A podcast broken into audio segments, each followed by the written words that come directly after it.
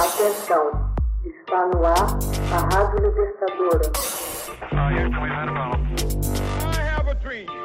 Começa agora o Hoje na História de Ópera Mundi.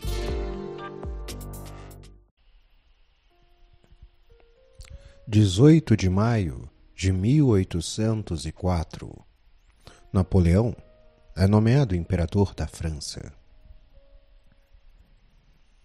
Um senatus consulto, que na França, durante o consulado, o primeiro e o segundo império, era uma decisão com força de lei que emanava do Senado, estabelece em 18 de maio de 1804 o Império e promulga a Constituição do ano 12.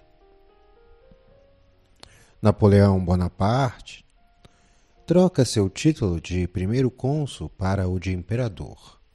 É a recompensa que lhe conferem os franceses por ter restabelecido a paz sem sacrificar as conquistas da Revolução.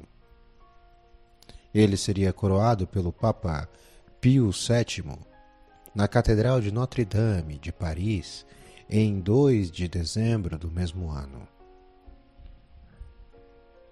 A Constituição do ano oitavo outorgava o poder a Bonaparte por dez anos como primeiro cônsul. Em 1802, o Senado sugere que seu mandato se torne vitalício. Bonaparte impõe então que se vote em plebiscito um senatus consulto pré-existente que já previa a vitalicidade de seu cargo, obtendo ademais o direito de nomear seu sucessor. O senatus consulto é aceito pelo povo, aplainando o caminho para a monarquia.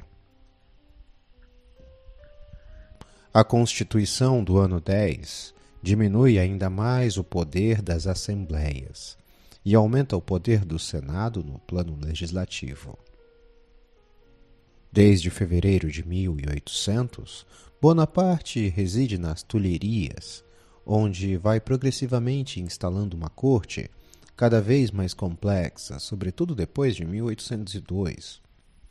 Ele passa a viajar pelas províncias, o que lembra o cerimonial das visitas reais do antigo regime. Dessa forma, Bonaparte deseja afirmar o Estado em um país cujos dirigentes, durante dez anos, não tiveram identidade visual. Em 24 de dezembro de 1800, uma bomba é preparada para eliminar o primeiro cônsul, mas só explode alguns segundos depois da passagem do coche onde ele se encontra. Bonaparte escapa ileso. Fouché, ministro da polícia, consegue provar que o atentado foi causado pelos realistas.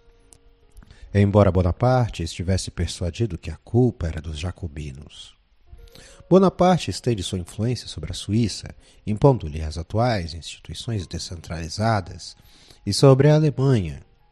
Os ingleses declaram guerra à França a pretexto de uma disputa sobre a ilha de Malta, organizando a terceira coalizão e insuflando a oposição realista.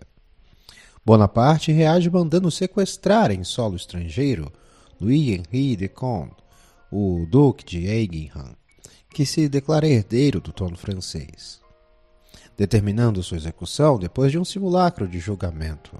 O duque é então fuzilado em 23 de março de 1804.